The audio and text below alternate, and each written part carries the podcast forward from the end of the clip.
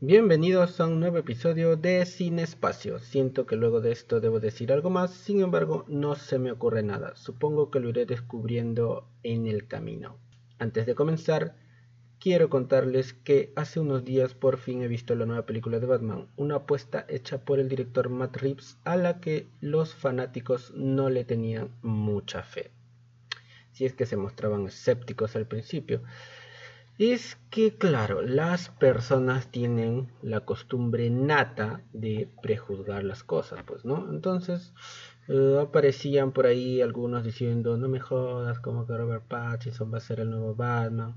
Eh, Warner the Shit, habiendo tantos actores, esa película va a ser una mierda, que porque así, que como que ha sido vampiro, ya piensa que puede ser murciélago que después de esto todo el universo DC se va a hundir, hashtag que vuelvan Christian Bell y no sé cuántas estupideces más.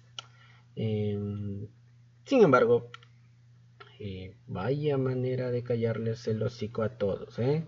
Madre mía, qué película la que se han mandado. No voy a extenderme porque saben que este podcast no tiene ese tipo de lineamientos. Sin embargo, les puedo decir esto. No se van a arrepentir de ver al nuevo Batman. Nada más. Ahora sí, empezamos.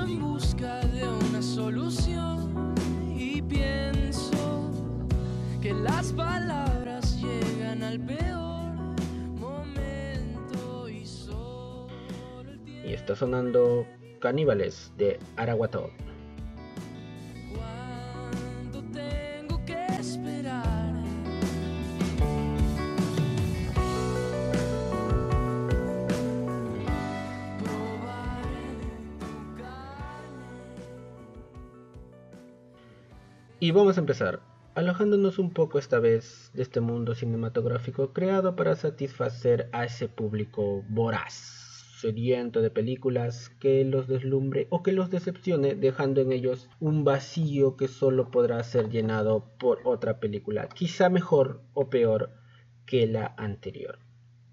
En esta oportunidad hablaremos de dos de las nominadas al Oscar, Ligorice Pizza y Drive My Car, ambas con actuaciones a destacar, tal vez una más interesante que la otra. Sin embargo, desde mi humilde opinión, y si me lo preguntan, no creo que ninguna de ellas gane la estatuilla. Claro está, hablando desde la ignorancia al no haber visto a las otras aspirantes, así que solo puedo esperar y quizá alguno de las dos me calle el hocico a mí también.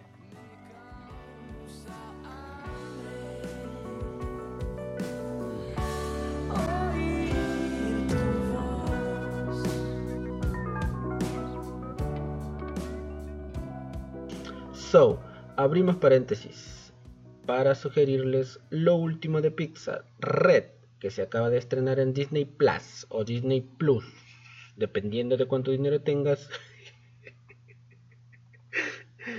no voy a explicar lo que acabo de decir porque si no dejará de ser gracioso. En fin, Red que es una película animada a la que no hay que darle muchas vueltas. Es una película familiar, entretenida, que nos habla de Mei que es esta niña entrando a la adolescencia con las hormonas revueltas, fanática de una boy band, clásico en estos días, y que por una bendición, entre comillas, que se remonta a los orígenes de sus ancestros, esta termina convirtiéndose en un panda rojo que se alimenta de las emociones fuertes y va consumiendo a su portador entonces, ya entiendes el conflicto. Un adolescente con las emociones a flor de piel, pues controlar las mismas digamos que no es nada fácil en esa etapa de la vida.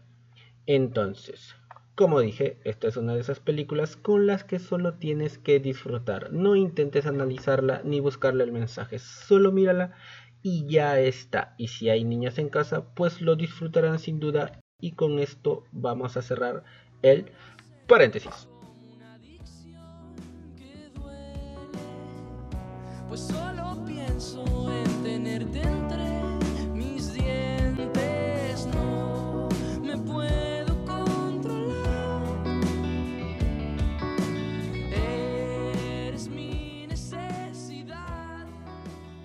Ahora sí, a lo que venimos. Empezamos con Licorice Pizza, película estrenada en 2021 dirigida por Paul Thomas Anderson, director también de películas como El hilo fantasma o Petróleo sangriento, y protagonizada por Alana Haim y Cooper Hoffman, siendo para ambos este su primer largometraje. Además, nos encontraremos también con Champagne y Bradley Cooper como actores secundarios. Vaya que papelones.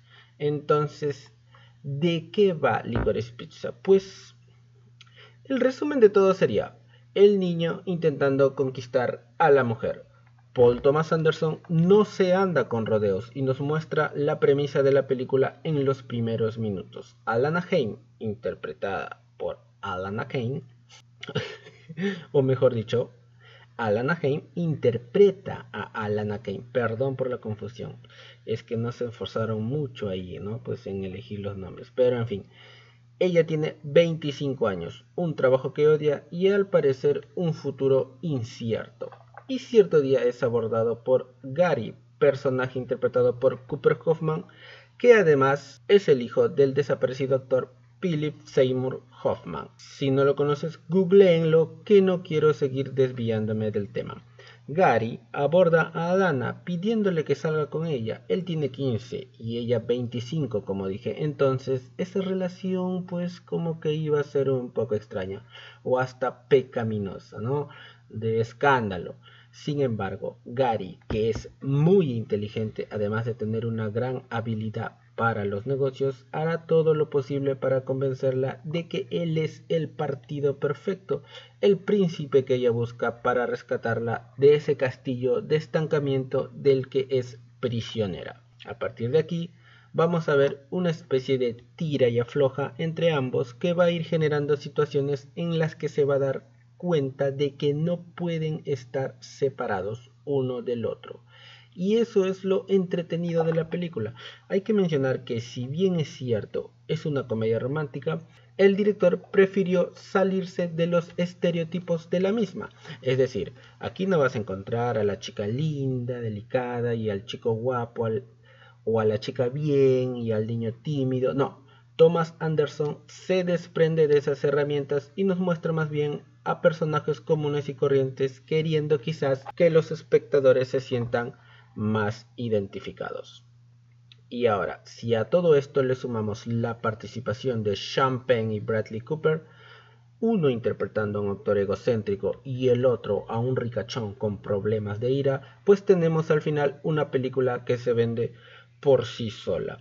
Así que ya sabes, Licorice Pizza una película que nos habla de los amores casi imposibles, de las ilusiones y la perseverancia y del miedo a aceptar tus sentimientos. Thomas Anderson se la juega por completo al desviarse de los patrones ya conocidos y sin embargo podemos decir que le ha funcionado muy bien. No sé, no sé si ahora mismo sigue en cartelera, pero si no, pues ya lo saben, tu aplicación o página pirata favorita estarán siempre ahí para ayudarte.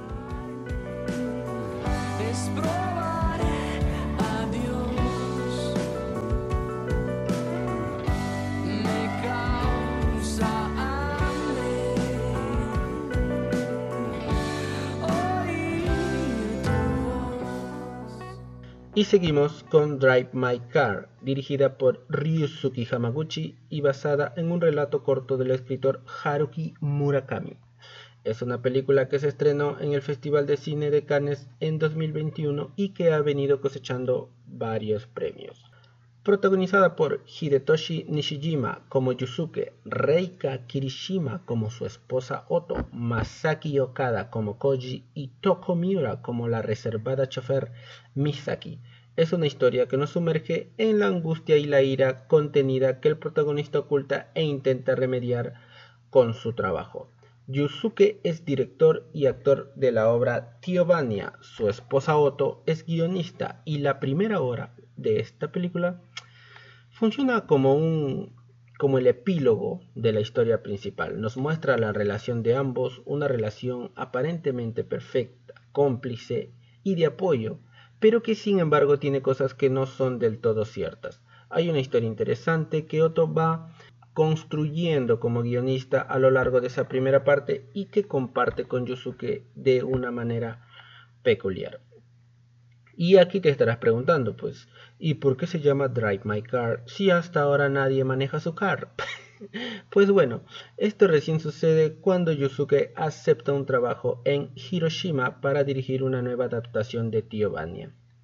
Es ahí donde se le asigna un chofer y es ahí donde empieza esta tímida relación con Misaki.